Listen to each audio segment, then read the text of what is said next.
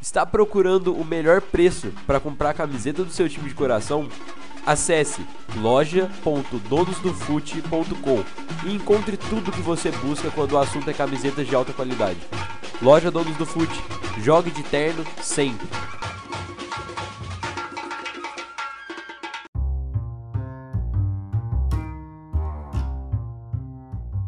Dia, boa tarde, boa noite, torcedor tricolor, com o seu bloquinho e a sua caneta.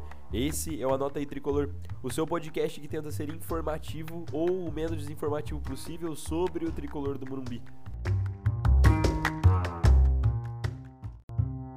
E para você que está escutando a gente e tem disponibilidade de ajudar na continuidade do crescimento do projeto, é muito simples. Basta você nos seguir nas duas redes sociais que estamos disponíveis, tanto Twitter quanto Instagram. Ambas você encontra a gente buscando arroba anota underline tricolor, tudo minúsculo.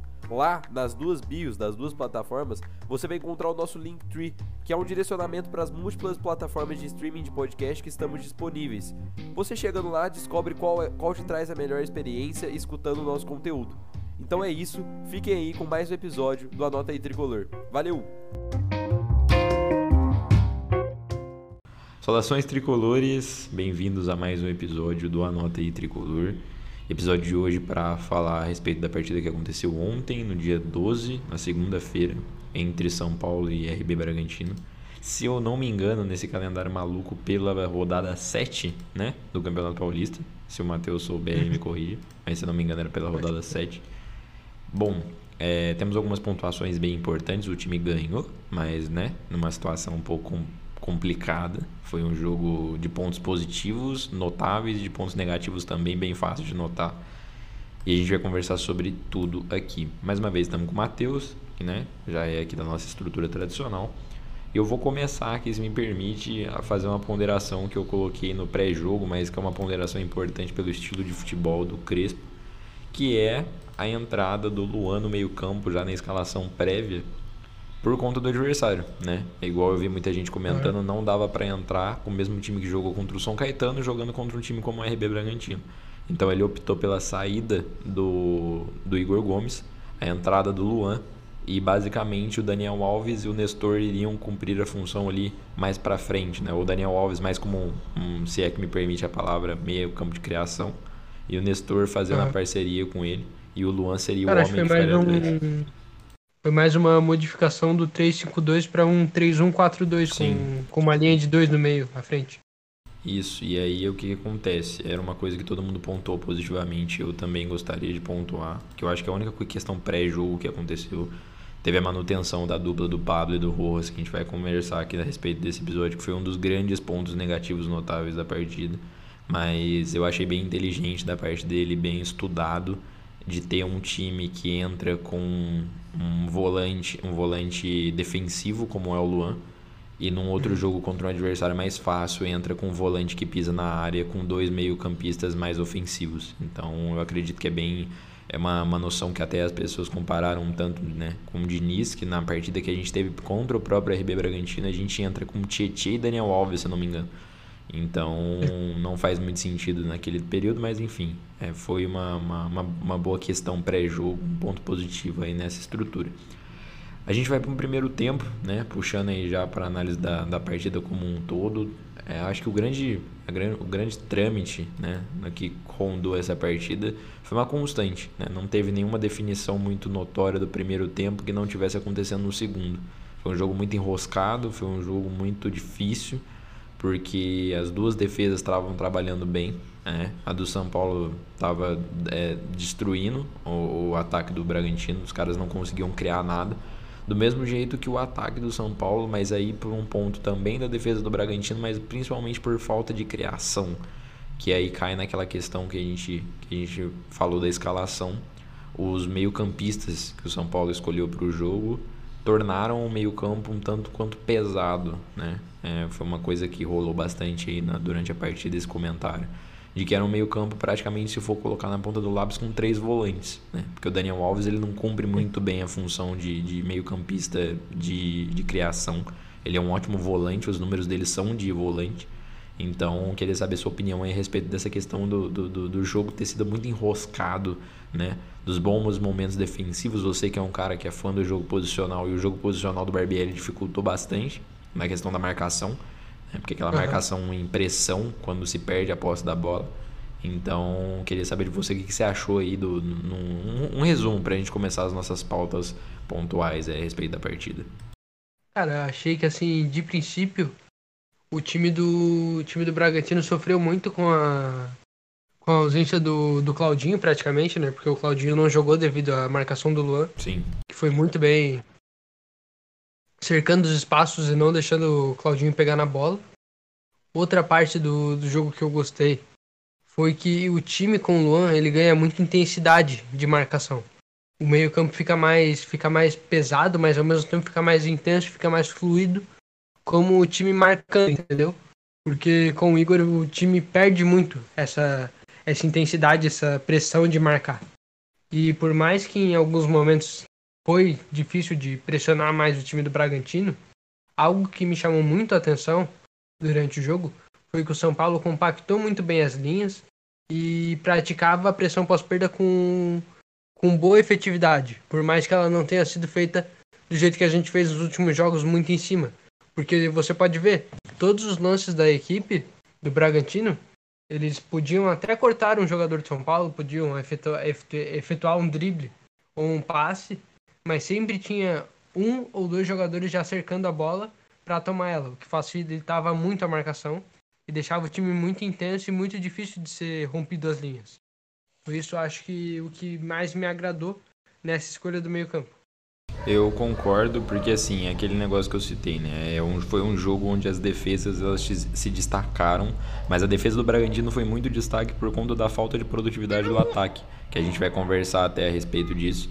Mas o grande ponto aí é que, por exemplo, a defesa do São Paulo teve um destaque absurdo na figura do Léo Pelé, por exemplo que foi um cara assim que junto com o Luan talvez tenham sido grandes destaques da partida, né?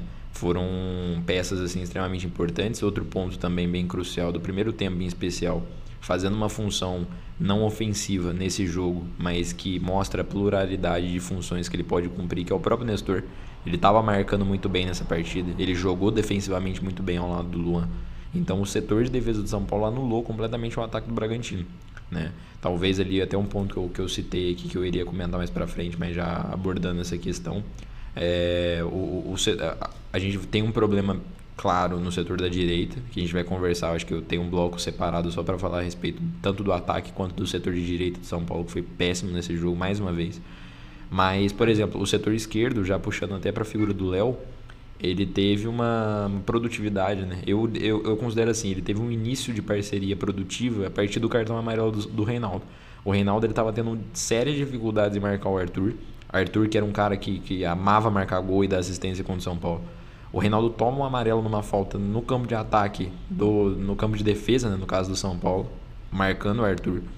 E aí nessa questão, é, a partir desse momento, troca a marcação no Arthur e o Léo Pelé ele toma conta do setor de esquerda e ele domina. Ele bota o Arthur no bolso, ele pega todo aquele setor ali, a parte defensiva e deixa o Reinaldo só cuidando do ofensivo. E essa parceria começa a funcionar a partir desse momento. Então os dois jogaram extremamente bem, essa dupla tem tudo para dar muito certo. O Léo aí que teve participação direta na criação da jogada, mesmo sendo gol contra, é, ele teve uma participação é, criativa no, no lance é, mais uma vez, né, numa similaridade até do último jogo que ele participa. Então, eu acho que esse setor como um todo, de esquerda do São Paulo, era um setor extremamente positivo até agora. Nesses dois últimos jogos a gente consegue perceber isso principalmente, mas assim, é um outro ponto, até cai numa outra questão. Deu pra gente perceber, né, no, principalmente no, no, nos dois primeiros terços do primeiro tempo, que o, o Bragantino sendo um time inteligente, um time estudado, um time que se preparou para enfrentar o São Paulo, eles vão com uma marcação muito grande em cima justamente desse setor de esquerda, tanto é que a gente teve séria dificuldade nesse início de primeiro tempo para criar alguma coisa por ali. Então, é aquilo que eu tinha comentado no último episódio do São Caetano. O São Caetano não foi um time que se preparou para pegar essa esquerda do São Paulo e marcar efetivamente. Só que se a gente pega um time estudado como o Bragantino, a gente vai ter sérias dificuldades. E a gente teve sérias dificuldades. E esse é o grande ponto. Se não fosse o gol contra, será que a gente conseguiria numa equipe, por exemplo, a gente vai enfrentar o Palmeiras na sexta-feira um Palmeiras organizado, um Palmeiras onde é, o estudo é, é, cativo, é um clássico, uma situação grande, Será que a gente não vai ter mais problemas do que enfrentando o Bragantino, que, claro, até o momento ele é talvez a terceira força de São Paulo, não perdia 12 jogos, mas será que a gente não vai encontrar uma grande dificuldade jogando contra um adversário como o Palmeiras? Assim, na minha visão, pelo menos, não desmerecendo o nosso time nem nada, mas assim, eu acho que vai ser um jogo tranquilo. Quer dizer, não quero desmerecer o time do Palmeiras. Eu acho que vai ser um jogo tranquilo porque eu vi o jogo do contra o Flamengo no domingo e assim, o time do Palmeiras é cheio de buracos na, na marcação. Ele deixa as linhas muito abertas e as linhas do Palmeiras elas ficam muito elas ficam muito espaçadas umas da outra. Tu pode ver até no, no primeiro gol do Flamengo com o Felipe Luiz, que o Felipe Luiz ele recebe a bola, ele ganha a bola sozinho dentro da área do Palmeiras. E ele vai andando sem ninguém para atrapalhar. Entendeu? E daí, cara, assim, também no segundo gol, gol do, do Flamengo, tu vê que o Arrascaeta pega a bola pela esquerda e ele caminha praticamente sozinho com a bola e consegue finalizar com tranquilidade. Então, assim, acho eu, acho, na minha visão pelo menos, o Palmeiras não tem uma marcação muito forte e dá muito bem pra gente aproveitar esse lado esquerdo deles que foi muito frágil contra o Flamengo, que eles até tomaram dois gols por esse lado. Então, eu espero uma partida difícil, claro, porque é um clássico, mas como o Palmeiras vem de reserva por jogar a final lá da, daquela, daquela Copa, eu esqueci o nome agora, a, Recopa lá sul-americana, uh, eu acho que seja um confronto mais, mais calmo pra gente, mais difícil ao mesmo tempo. Não sei qual é a tua visão do jogo. Então, eu acho que assim, é clássico, né? A gente tem que começar por aí.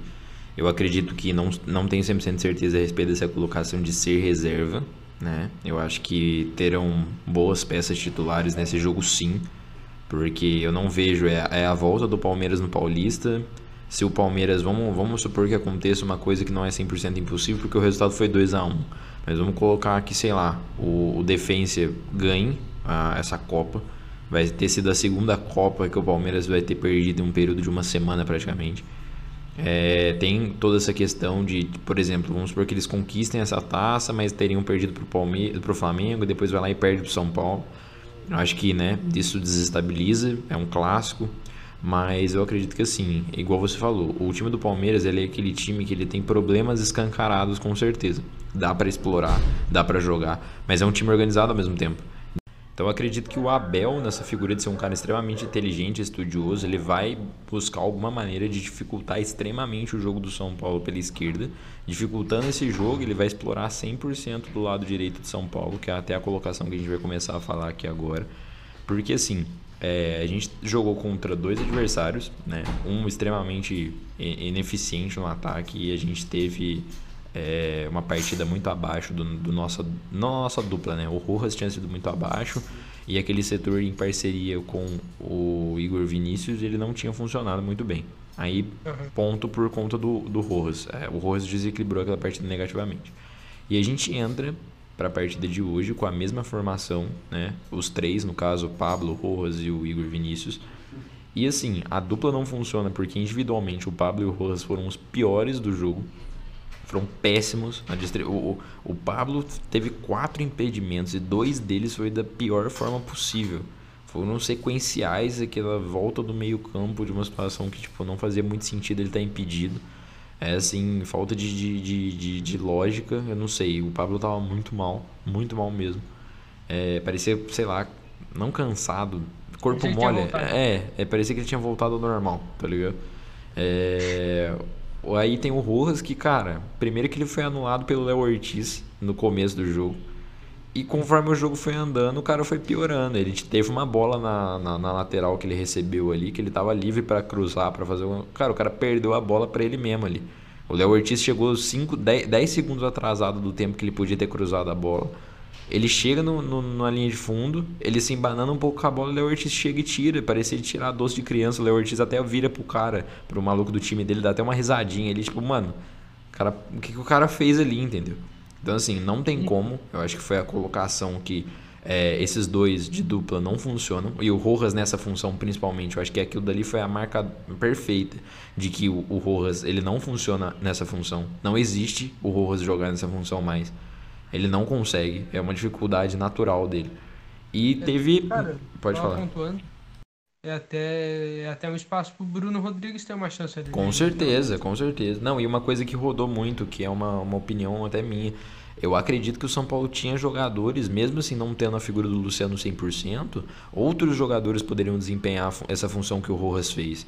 O próprio Galeano, o próprio Bruno Rodrigues, eu acredito que esses caras deveriam ter entrado nessa função e não comprometeriam tanto o esquema do jogo, entendeu? E Aham, e ainda mais que já tinha dado errado no, contra o com certeza, beleza. Mas ele pode ter pensado assim, falar, pô, deu errado aqui, mas vai que nesse jogo dá certo. Beleza, é uma- são dois jogos. Agora, jogou contra um adversário fraco, não deu certo. Jogou contra um adversário forte, foi pior ainda. Então, cara, deixou escancarado que não tem jeito de rodar esse esquema tático é, com, com o Rojas. E o Igor Vinícius, nessa partida, ele foi muito mal individualmente, né? Ele tratou a bola com, com, de uma forma que não deveria ser tratada. Ele parecia ele tipo, ele é aquele cara que tem jogos que ele vai jogar muito bem e tem jogos que ele vai dar a raça dele ali, mas ele é meio caneludo, tá ligado? É duro uns lances dele, é duro. Então assim, Tem esse, coisas assim. umas coisas simples. a às vezes a bola vem, ela bate literalmente na canela dele, ele perde o, o domínio da bola. Ele cruza umas bolas baixas que era pra cruzar no alto, sabe? Tipo, uns lances que não faz muito sentido. E aí eu acho que é difícil ver o São Paulo não te- tendo problema nesse setor contra um São Caetano, tendo problema contra o Bragantino escancarado. E aí vai enfrentar um time como o Palmeiras que os caras vão, vão vir com tudo. Eles vão pesar muito ali. Eles vão achar uma forma de tentar anular a nossa esquerda e vão pesar muito pra cima da direita. E aí tem que ver e, e- e ver. Aí, aí sim, vai ser um baita embate. Eu acho que vai ser a última prova de fogo. É, é, eu acho que o jogo do Bragantino ele é literalmente uma prova de fogo. Aquele jogo que você precisa vencer, só que você não sabe como. Entendeu? Você só precisa vencer. A forma a gente discute depois. Porque era um jogo que até os caras comentaram na transmissão. O São Paulo historicamente tem dificuldade de vencer de qualquer tipo de Bragantino. Seja o próprio Bragantino, seja o, o, o Red Bull, na época que ficou um período de tempo só sendo Red Bull, e o Red Bull Bragantino. O time, quando passou pelos três nomes do São Paulo, acho que, se não me engano, desde 2018 tinha dificuldade de vencer o time. Então é, é muito complicado. A gente conseguiu ganhar, isso já foi um baita ponto positivo. A defesa se portando muito bem.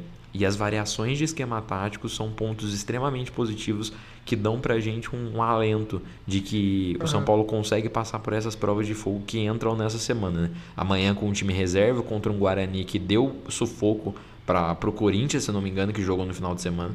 O Guarani vinha melhor que o Corinthians ao longo do jogo até o Corinthians encontrar o gol. Então não vai ser um adversário fácil, vai ser mais difícil do que o São Caetano. E a gente vai entrar com um time completamente modificado, então vai ser mais uma prova de fogo. De uma outra forma, mas ainda uma prova de fogo. E sexta-feira é a coroação de tudo. Tem que ver como que o time vai se portar. Não sei o que você acha a respeito dessas duas partidas que a gente vai enfrentar aí.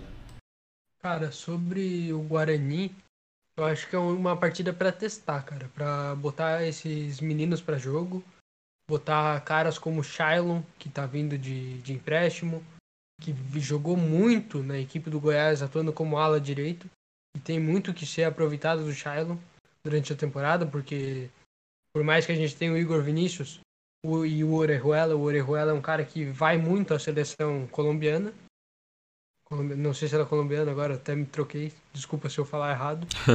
Mas. E. E o Igor Vinícius, ele às vezes pode oscilar.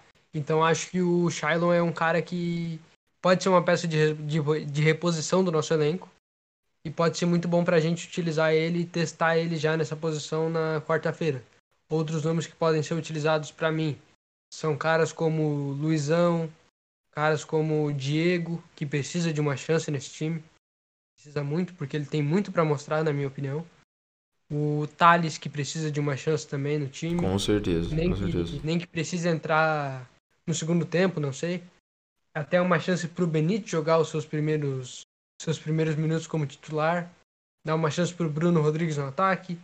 Dar essa chance pro, pro Vitor Bueno, que tá querendo jogar, né?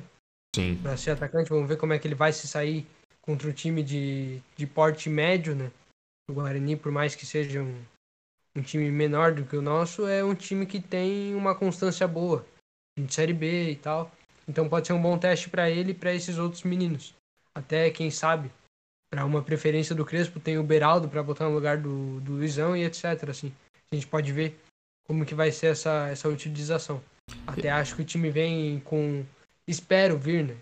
Que eu vejo como ideal para esse jogo seria o Lucas Perry no gol, o Diego na direita, pela zaga, o Miranda e o Luizão. Daí uma linha de meio com Lisiero, Lisiero, Thales e o Benítez mais à frente. O ala direito, Shailon. O ala esquerdo, Wellington. E deixar no ataque o Bruno Rodrigues e o Vitor Bueno. Não sei o que, que, você, que, que você acha desse time. Cara, eu ia falar exatamente a respeito disso, porque eu acredito que é uma. Esse São Paulo, a gente tá falando desses nomes, e você consegue ver que é um time extremamente competitivo, cara.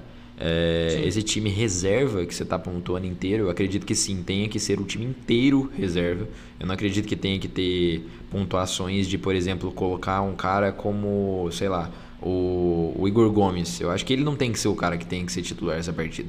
Mesmo ele tendo iniciado no segundo tempo, é, quer dizer, entrado no segundo tempo no último jogo, ou não tendo iniciado propriamente dito, não é jogo para ele jogar. A gente tem que botar para rodar esses moleques para ver como que eles vão aguentar jogando os 45 iniciais.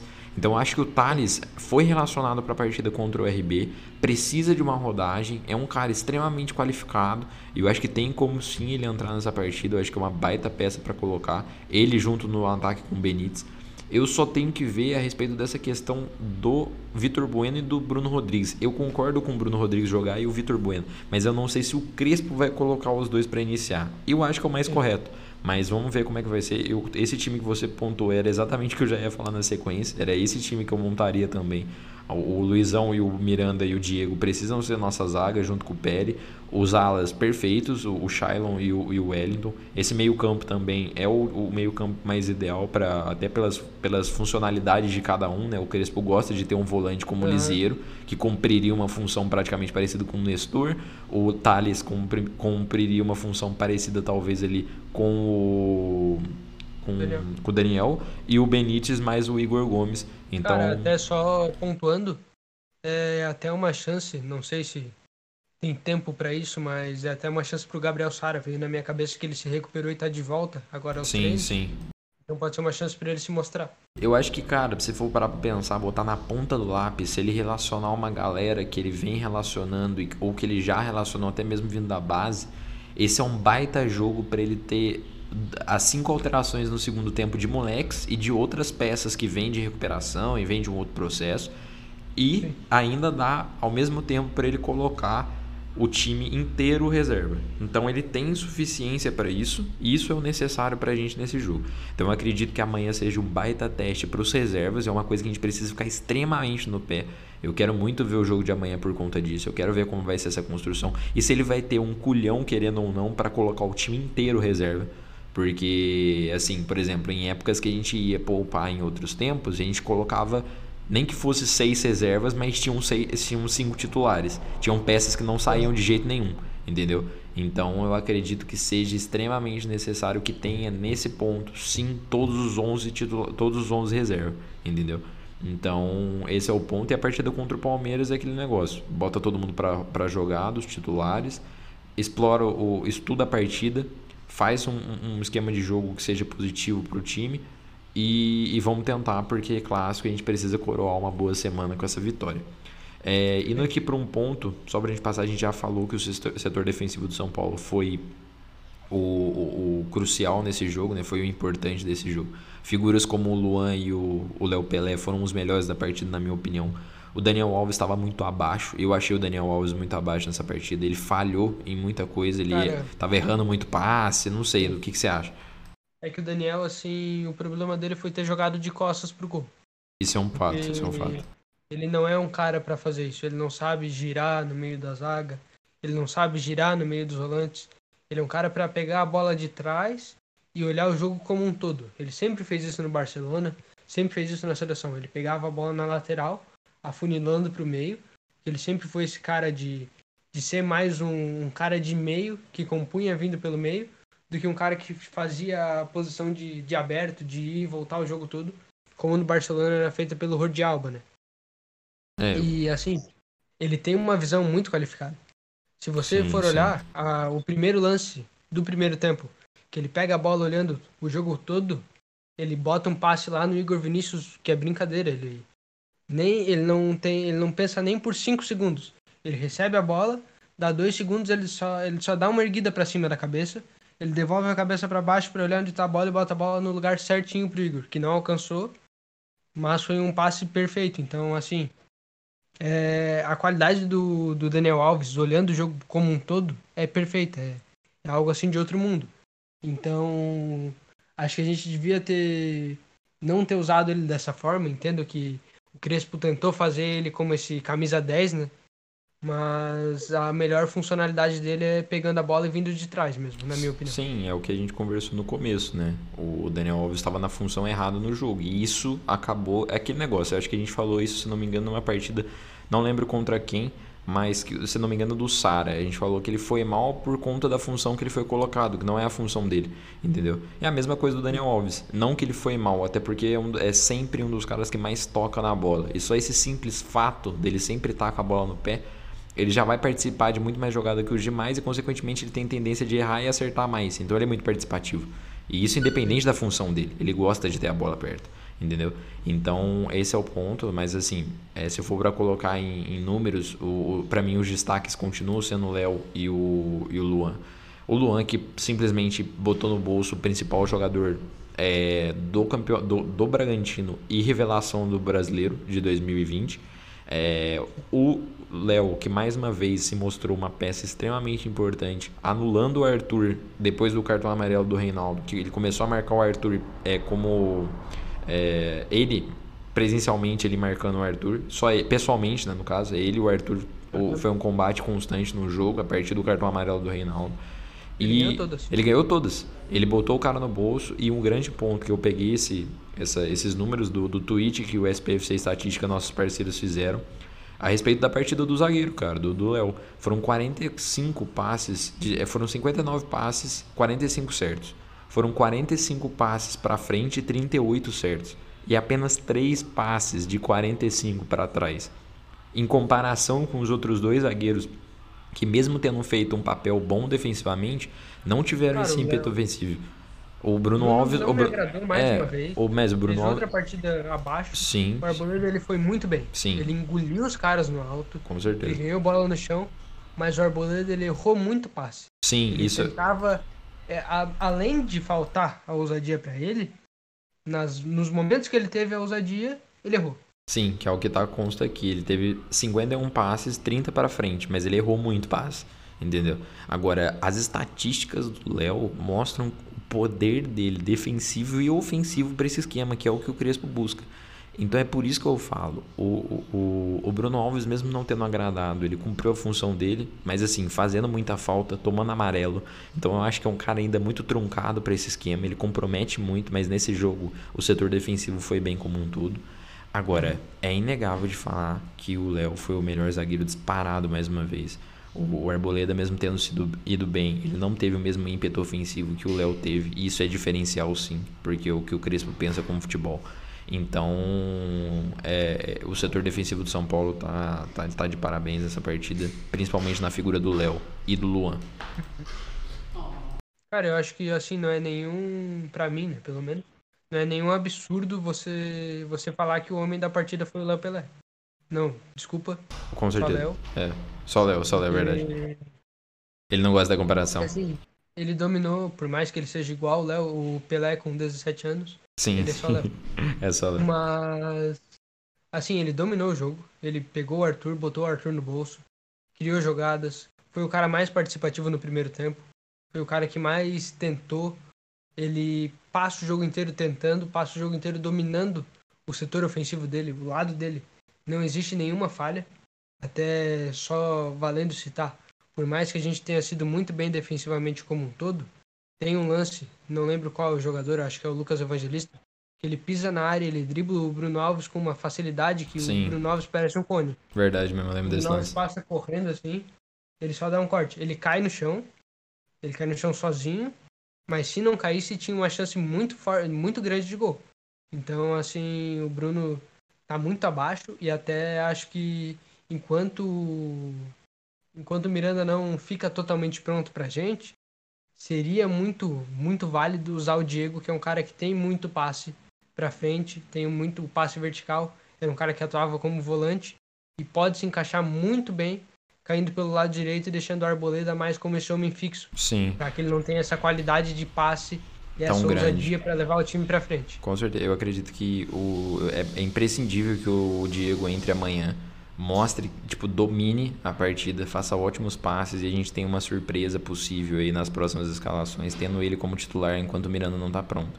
Eu acho que é uma baita oportunidade para ele. Eu nunca entendi muito a questão do Diego, que é um cara que tem tanto para oferecer, mas ele não consegue ser titular, independente de quem é o técnico. A gente achava. oscila, né? É, ele oscila. A gente achava que com a vinda do Crespo ele poderia ter mais chance. Aí ele vai lá e não consegue. Aí o Diniz ele não era, ele não conseguia se titular nunca. Ele ficou ali um período, marcou até gol contra o Ceará, mas assim, não, não passou disso. bem. E foi muito bem. Só que, cara, é Mas incrível, ele não consegue. É que o problema do Diego foram esses erros pontuais dele. É, por mais que ele fazia grandes partidas, fazia boas atuações, na minha visão, ele dava erros de passe pontuais. Contra o Bragantino, ele deu um erro de passe pontual. Contra o Lanús, ele errou uma posição, entendeu? E esses erros, eles minam o zagueiro, porque é uma posição muito comprometida. E ela não pode existir erro, porque o erro do zagueiro compromete todo o setor defensivo. Então, eu acho que é muito válido essa nova, essa nova chance para ele. Ah, eu até defendia ele como uma como, como um cara que poderia ser usado como volante na, no sistema do, do Diniz, porque dava todo um suporte ofensivo e tem um bom passe. Então é ver se com esse estilo do Crespo ele pode ganhar uma chance e dominar esse lado direito do São Paulo, que é o que eu espero muito nesse próximo jogo de quarto. Sim, é o que eu espero. E aí, até rotacionar, a gente falou, isso acho que é o principal ponto do, do jogo como um todo, a defesa. E do, do primeiro tempo também. Ah, Não foi um jogo criativo, não foi um jogo muito por conta da escolha do meio-campo, não foi um meio-campo extremamente criativo. A gente já conversou a respeito disso no começo. É, mas faltou principalmente o ímpeto ofensivo por conta dos dois homens que a gente tinha na frente. E aí, caindo nessa linha no segundo tempo, tem a mudança do intervalo que entra o Luciano e já dá uma dinâmica nova, completamente nova, uma cara completamente diferente para o time, porque ele é um cara que entende da função, é o cara que é para fazer esse segundo homem junto no ataque. E aí que tá, tinha o Pablo ainda ali fazendo merda, né? Igual o próprio lance do gol. O lance do gol, o Pablo falha, não o Pablo falha, ele compromete a construção da jogada, porque ele tá em impedimento des- descarado ali no negócio.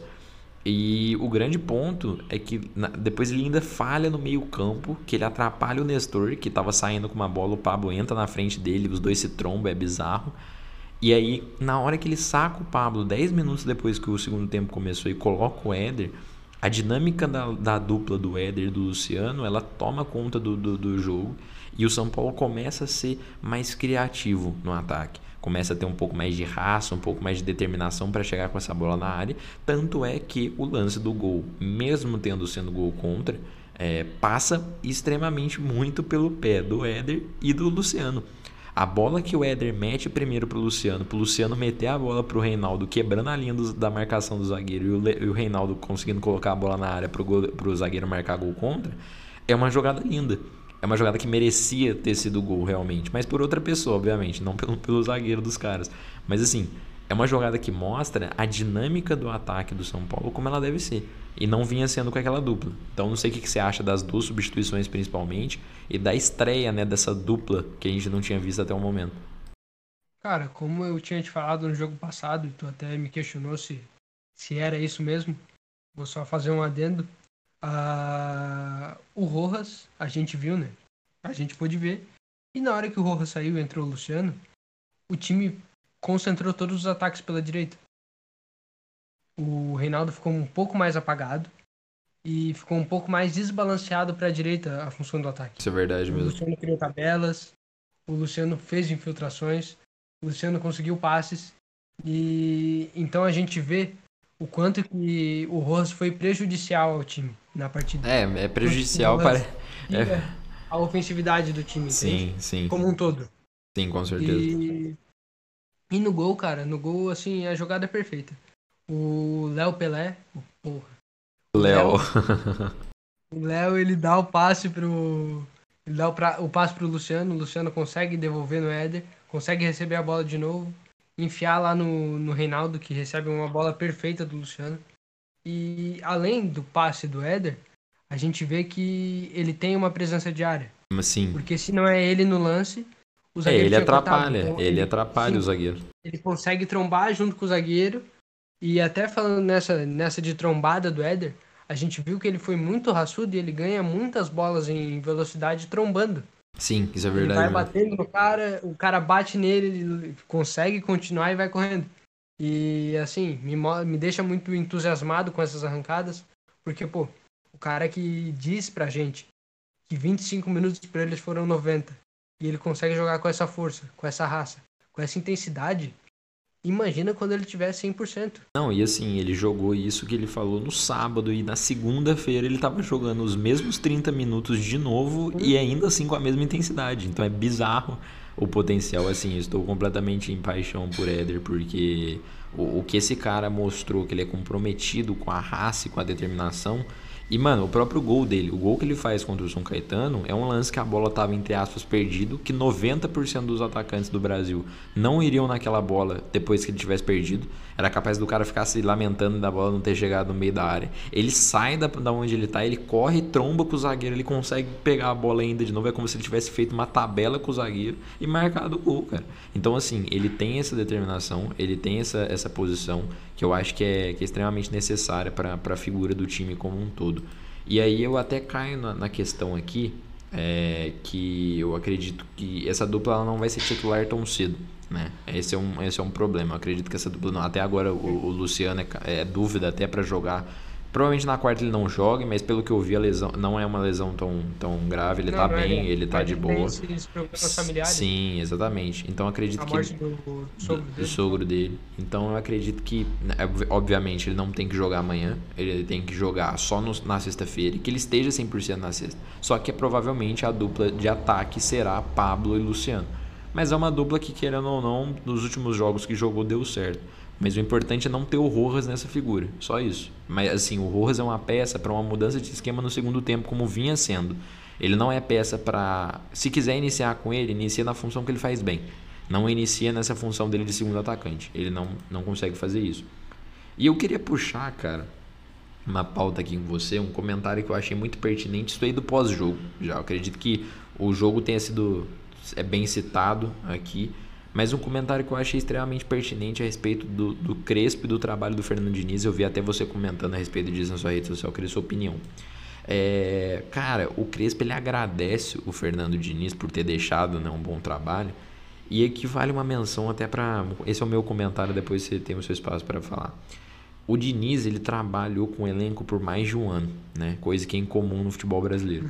Isso não significa que a metodologia dos dois é igual. Pelo contrário, é bem diferente por pontos bem nítidos. É, são pontos que assim qualquer pessoa que vê o jogo do Crespo consegue entender a diferença dele pro Diniz.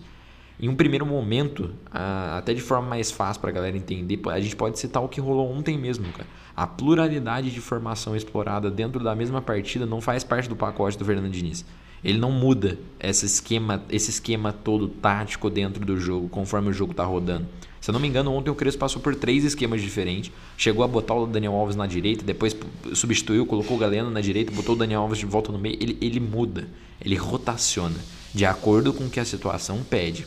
O que o Crispo quis dizer, na minha opinião, agradecendo a, a, ao Diniz, são práticas, como por exemplo a saída de bola, que é alguma coisa que é extremamente difícil de implementar num primeiro momento se o técnico anterior não adotasse a mesma medida, e por conta disso o Crespo ganha um tempo preciosíssimo para poder trabalhar e aplicar a metodologia dele de trabalho.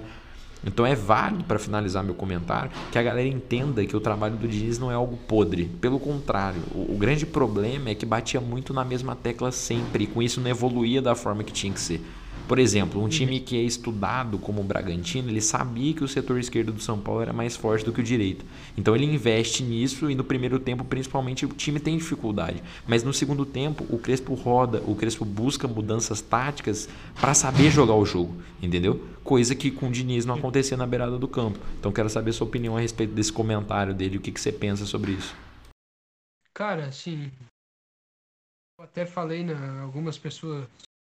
Querido Alexandre Mota do, do Twitter da SPFCTT, ele faz esse comentário, né? de que ele pediu para que explicassem para ele qual que é a diferença entre entre Fernando Diniz e Hernan Crespo. Eu até já pensei em fazer uma análise para sábado sobre isso. E assim, é uma gama de diferenças absurdas. Tanto em forma de saída de bola, tanto em tanto em como sobe, em como defende, em como ataca, tudo. Quase tudo é diferente, quase tudo. Mas assim, esse comentário do Crespo é sobre legado. O Fernando Diniz, por mais que que muito questionado, por muito batido, muito xingado, ele deixa um legado. Ele plantou sementes boas no São Paulo. Por mais que algumas não colheram bons frutos, ele plantou grandes e boas sementes no São Paulo.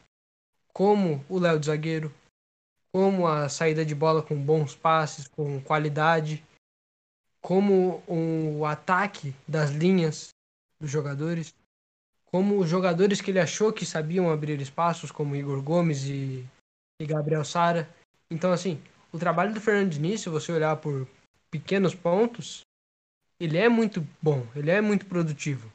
Ele cria grandes coisas no São Paulo. Mas essas coisas acabaram sendo minadas por esses, por esses erros, por essas falhas, por essa, por essa implicância dele. E por isso eu acho que o trabalho não durou tanto como poderia durar. Sim, mesmo tendo durado muito, né?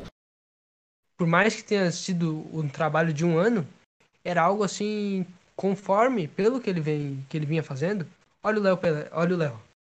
O Léo, pô, o Léo tá jogando no alto nível de zagueiro e para mim, daqui a alguns anos ou meses, ele pode ser um dos melhores zagueiros quiçá o melhor zagueiro esquerdo do Brasil. Isso é verdade. Porque ele tá jogando muito bem. Ele só tem 23 anos e, o, e a gradatividade de evolução dele é alta, é gigante. Ele não tava jogando assim há dois meses atrás. E eu tava pensando então, aqui, inclusive. Eu tava pensando aqui, inclusive, pela idade dele, eu fui pesquisar a idade dele na hora que eu vi falei, cara, é muito provável que se esse cara continuar nessa curva de crescimento, daqui a um tempo é capaz até desse cara sair de São Paulo. Sim, seleção e etc. É, não digo nem seleção no primeiro momento, mas talvez sem vendido, que eu quis dizer, entendeu? Porque assim, isso, a qualidade dele, os pontos que ele é bom, é algo assim de, de outro mundo, é coisa de Europa. Zagueiro com qualidade de saída não se encontra muito no Brasil. Ainda mais canhoto. É algo assim muito raro e a gente tem que aproveitar muito que a gente tem Porque foi muito batido no Fernando Diniz quando ele quando ele fez isso, foi, foi muito batido. Mas valeu a persistência, valeu a tentativa e agora o São Paulo colhe frutos da semente que plantou o Fernando. Então eu acho que é isso que o, que o Crespo agradece. Esses legados de jogadores, essa evolução que ele deu a alguns jogadores, como a evolução de funcionalidade do Igor Gomes, a evolução de ataque de linhas do Gabriel Sara, a, a, o, a compra do Luciano, que é algo que ele pede, entendeu? Então são pequenas coisas que a gente, olhando de fora e olhando de algo grande, assim, pô, só olha assim, ah, o cara foi eliminado nisso, passou vexame nisso, passou vexame, passou vexame naquilo. Mas, se tu olhar por, por pedacinhos, é algo muito bom, entende? Eu acho, pelo menos. Sim, com certeza. Não, eu concordo plenamente. É isso que eu quis dizer no meu comentário. Eu acho que é um legado que ele deixa que é extremamente positivo, sim. E se olhar só por resultados, só por essas questões, a gente sempre vai meter pau em todos os técnicos que passaram por aqui. Mas são legados que cada um deixa. Mas o do Diniz, para mim, principalmente por eles terem pegado um técnico que pelo menos tem uma filosofia que seja semelhante, principalmente na questão da saída de bola, porque assim, lembra que o Diniz ele teve uma dificuldade extrema de implementar essa saída aqui. Ele ficou um ano fazendo isso e o time não rodava direito a saída ainda. Para um técnico, imagina se entra um técnico agora que pensasse completamente diferente tivesse que reestruturar o time inteiro de novo. É complicado, entendeu? Então acho que o legado dele é muito positivo. E agora, até aqui passando para o nosso bloco final de melhores da partida, eu coloquei no meu top 5 Luan, Léo, Reinaldo, Éder Luciano. Até para pontuar o porquê do Luan, eu coloquei alguns números dele aqui, que ele teve 91% de precisão no passe, três duelos no ar é, disputados e três vencidos, teve duas interceptações e ainda colocou um Claudinho no bolso. Então eu acho que para ele, ele foi o melhor da partida. E eu não sei o que você acha, faça o seu, as suas ponderações aí pra gente partir pro, pro bloco final do nosso episódio. Cara, para mim o melhor em campo é o Léo. Mas não só pela partida em si, mas pela sequência de jogos. Junto dele vem, vem Luan, vem Arboleda, vem Luciano e vem Reinaldo. Para mim, esse é o meu top 5 da, da partida. Porque Arboleda, pelo, pelo ganho nos duelos do alto, pela consistência defensiva que deu à equipe e pela segurança que ele nos trouxe. O Luciano, pela mudança de figura, pela elevação do nível da equipe e pelas movimentações e troca de passes que ele forneceu. Tá Naldo, pela grande amplitude que ele deu pra gente, pela, pela essa qualidade na linha de fundo, pela troca de passe, pela triangulação. E o Léo, o Léo por tudo. Por tudo que ele fez, por toda a atuação, por ter engolido o Arthur, pelos passos verticais e pelo que vem apresentando nesse começo de Campeonato Paulista. Eu concordo em letra e número com tudo que você falou. A gente mudou aí só o, o primeiro lugar. Mas eu acredito que seja isso então. É, eu, a gente analisou bem o episódio. Agradecer a você mais uma vez pela participação. Então a gente fica aqui com mais um episódio da Nota e Tricolor. É, mais uma vez obrigado para você, como eu disse. E pode se despedir para depois a gente ir para nossas considerações finais do episódio. Cara, isso mais uma vez a gente aí essa nossa parceria que está cada vez mais consolidada, né? E espero que continue e permaneça com a gente crescendo cada vez mais nesse nesse nosso programa aí. Seguimos juntos, com certeza. Temos muitas novidades por aí, aguardem. E é isso, a gente finaliza mais uma vez. É, como eu já disse, a gente finaliza o episódio. Muito obrigado a todo mundo que escutou. Fiquem com as nossas considerações finais. E um forte abraço a todos. Falou! Valeu! Entrando na nossa pauta de considerações finais, a gente vem avisar que tem sorteio rolando no nosso Twitter, arroba tricolor. São três camisetas para três ganhadores. Não corram lá para participar, que o sorteio vai até o dia 2 do 5. O São Paulo volta a campo já nessa quarta-feira contra o time do Guarani às 21h30 no Morumbi.